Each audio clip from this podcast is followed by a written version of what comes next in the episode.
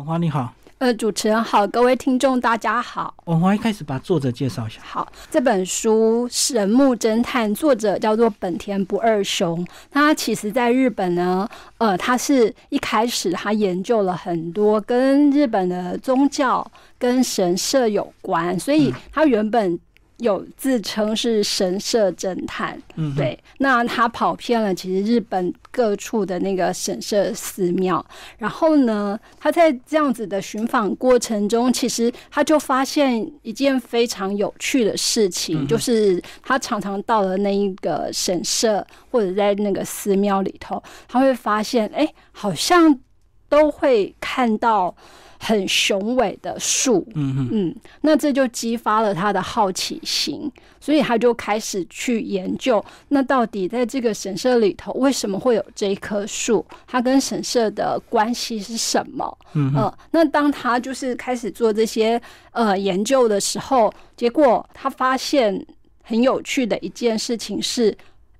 好像很多地方其实是先有这个树，然后在这个树的旁边才出现了神社。就是如果有些那个神社历史可以考证的话，嗯，那所以他就觉得这是一个很有趣的、很有趣的现象。为什么？然后他就开始以他自己原本就对日本宗教的那个熟悉跟知识，那开始去整理。去爬书出来，那到底这些树跟神社寺庙有什么关系？然后他在这本书里头，其实他主要挑选的那个树呢，就是乍看之下，也许我们就会被他的那个气势震惊住。嗯，嗯因为这些树是雄伟，而且通常都非常的高大，而且可以感觉得出来，其实是有非常非常长远的历史。那当然，就他所找到的资料呢，其实有很多都已经是有千年以上的那个生命历程，而且到现在就是依然还还是活着的树木。那这样子的树跟神社在一起，然后嗯，他们就在一般人的心中，其实就把它除了就是认知为诶是一棵巨树之外，它更有灵气，更有神气，所以就是会把它特别特别称为神木。对，那像在台湾其实也有神木跟巨木的差别，可是，在台湾的分类就比较呃。就有点不像日本，在台湾反而是那个活着的那个树，我们会说它是巨树。可是如果在台湾被称为神木的话，那通常那棵神木其实已经就没有那个生命迹象，它就是呃留存下来对它的一个一个呃巨树的形态而已。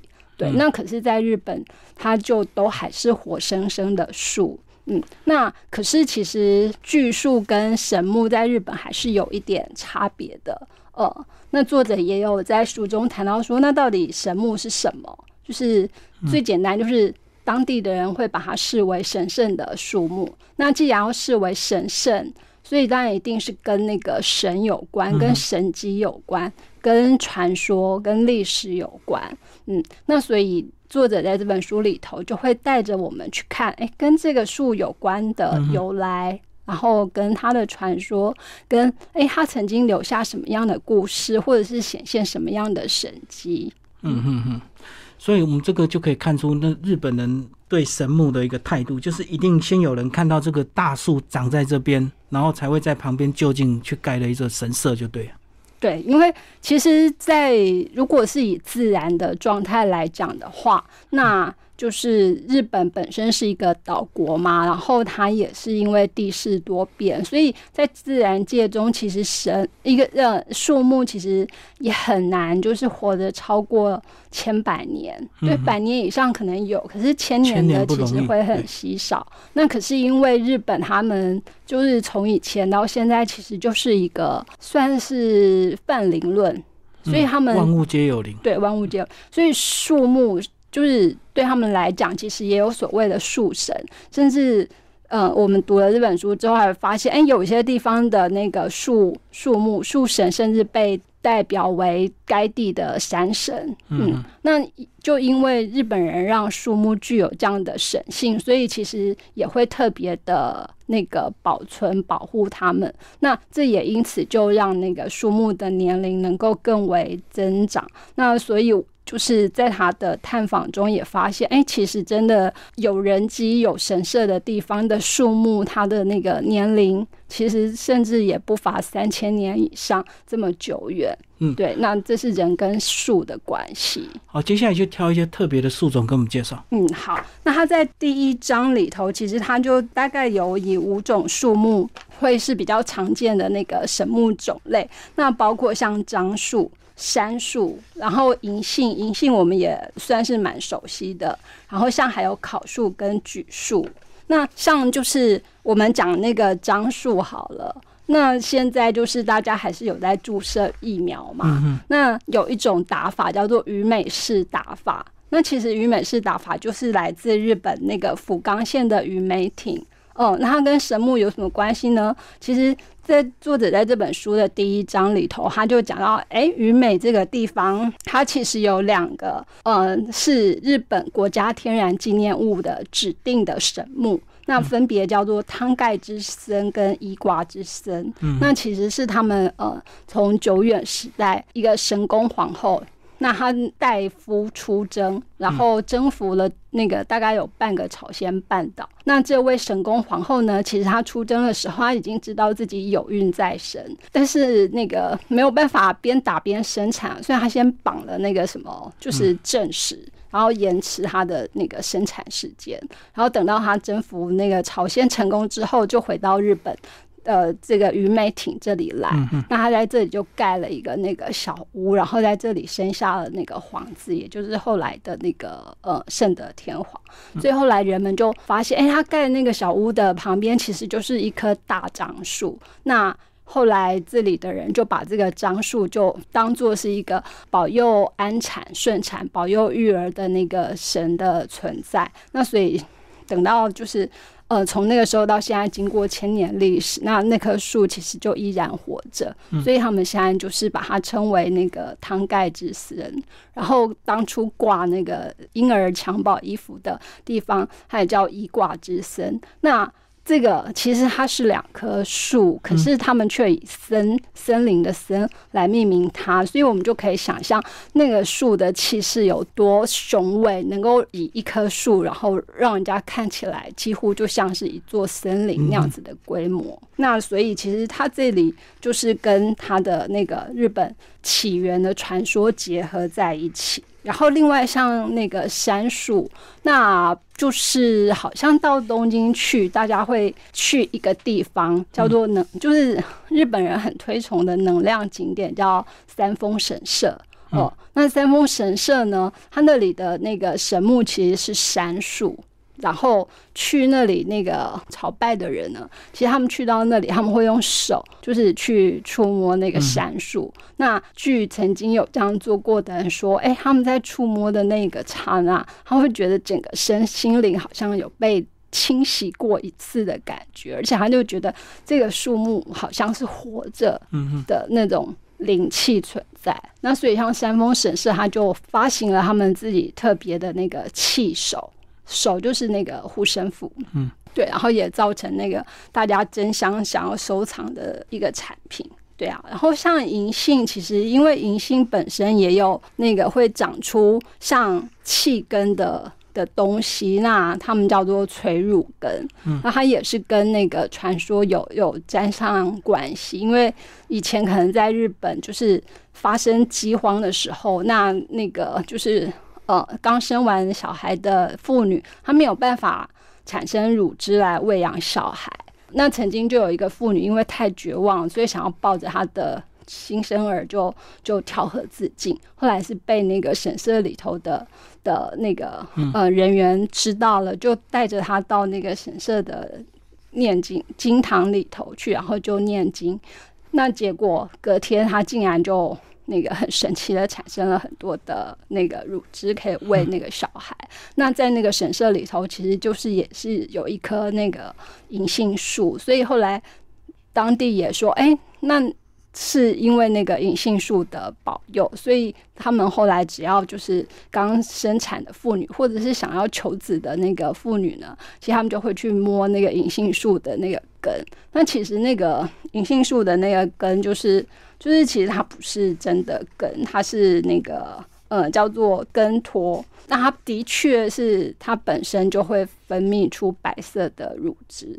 那就是大家就以此作为银杏树的一个特色，而且银杏树就是在日本也跟我们一样，就称为公孙树，也就是爷爷的时代种下来，然后要到孙子的时代，它才会有那个果实收成。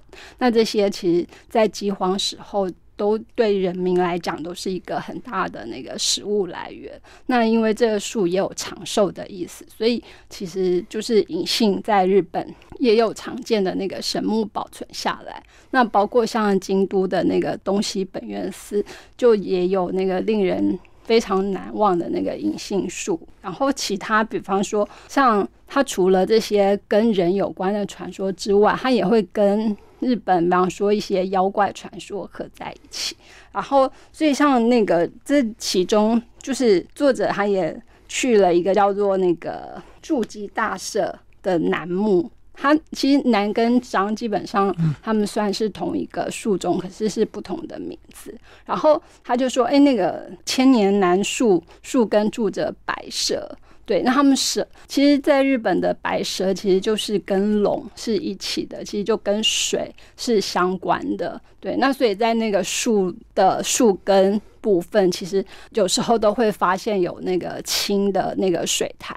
可是蛇盘踞在树木里头，有时候会带来的并不是那个好运，反而是灾厄。那甚至他们就就有传说说，哎，有女子要到潭边去取水，就人就不见了。那后来有青年就是下去那个树的那个潭水之底，才发现那条。白蛇，然后他跳进白蛇的肚子里，然后用奋力剖开白蛇之后，才救了那个女子出来。嗯，那所以这个就是神木，除了有神灵寄居之外，其实有时候在当地的传说也会变成跟。呃，所谓的精灵或者是妖怪结合起来。那除了白蛇之外，另外比方说还有狐狸、白狐。那我们知道他们很有名的那个阴阳师安倍晴明的妈妈，听说就是那个一尾白狐。那这个白狐就是其实它也是跟这个神木有关，因为它这一只白狐其实就住在那个信太之森。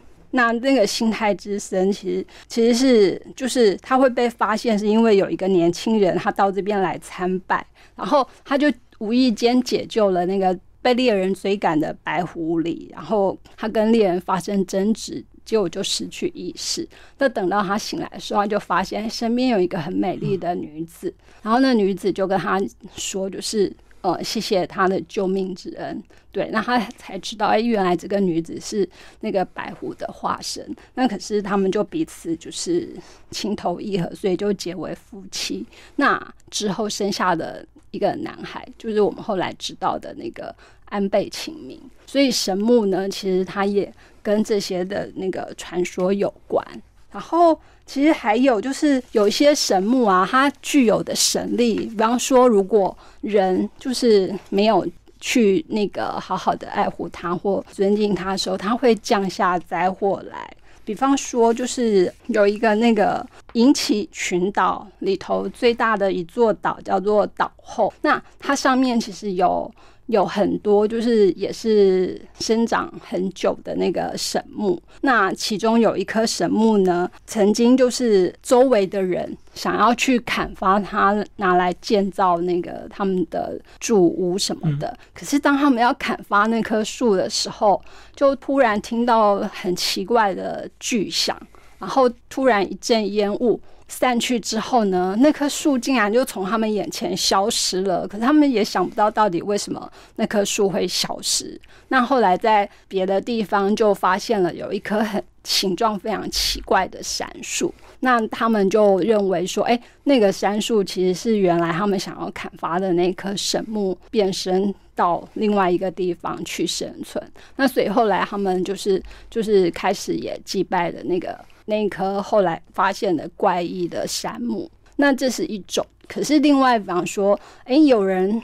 就是在他们神社里头的神木，然后看到它的枯枝，想说那就帮他清理一下好了。可是也在没有取得那个树木的同意之下就进行作业。结果当他要去砍伐那个枯枝的时候，那个可能是锯木头。的那个火花就引燃了整个树叶，所以就发生了火灾。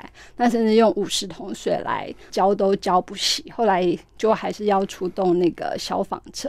那等到终于把火势平灭之后呢，就就发现，哎，那个作业员竟然被落下的树枝所伤。其实后来就是当地的人就说啊。就是他们没有事先请得那个神木的同意就进行作业，所以就产生了这样子的后果。所以大家对于神木的力量其实就都还蛮敬畏的。那甚至有的会认为，哎，它是神木是那个，就是它有担任结界的作用。那如果你穿过神木，其实。更明显的是，有些神木它会用那个柱连绳围绕起来。那如果你穿过了这个界限，其实你就到了另外一个世界去。对，那像日本的山，就是有些会有神隐的传说。所以，当他们看到这个树木神木的时候，他们就会自然而然的，好像是根深蒂固的血液里头就流传着对于神木这种敬畏之感，所以他们就不会随意的去动那个神木。嗯，对啊，嗯，所以在这个神木侦探这里头，作者总共就是写下了他去探访过，然后就是让他非常有感触、有感受的那个神木。嗯，那这本书其实它没有，就是它不是以日本的从北到南这样子分，而是从它的那个树的种类跟形态来来区分。那可是这些神木就不像我们印象中会觉得啊，神木好像要到深山里头才看得到。其实没有，它这书里很多神木其实大概就是电车可以抵达的地方，只有少数，只有少数几处可能因为。真的就在以前很热闹的国度，可是现在已经是变成就是荒废的那个山村。那那个的话，就大概要，比方说，就特别搭计程车。可是大部分的神木呢，就因为都还有跟神社、跟寺庙结合在一起，所以对于日本人来讲，其实就很像。哎，他们围绕在他们生活周围的存在，那甚至其中有一座神社的的公司，他就说，呃，他曾经历经那个丧子之痛。那每天他还是要面对来这里参拜的的人，他只能强颜欢笑。可是当他只有一个人的时候，他就会精神非常的不好，就是因为那种悲痛一直缠绕在他心中。可是他就说，有一天早上他起来，然后就看见祠堂外面的那个树，那突然在没有风的状态之下，就发出了沙沙的声音。那甚至在一刹那间，整个。那个太阳光线就从树梢这样整个穿透下来，他就觉得，哎，他耳边好像响起了一个声音，告诉他说，就是不用悲伤。然后他就说，哎，在那一刻，他觉得就是被那棵神木整个抚慰了，拯救了。对，所以其实这本书它并不是谈神木的自然植物的构造，或或者是那个它的生长到底如何，而是谈哎，那这棵神木它会在这里的原因，它跟当地的人，跟其他想要瞻仰这棵神木的人之间，到底可以产生什么样子的关联？好，今天非常谢谢婉华为大家介绍《神木侦探》，践行文化出版，谢谢。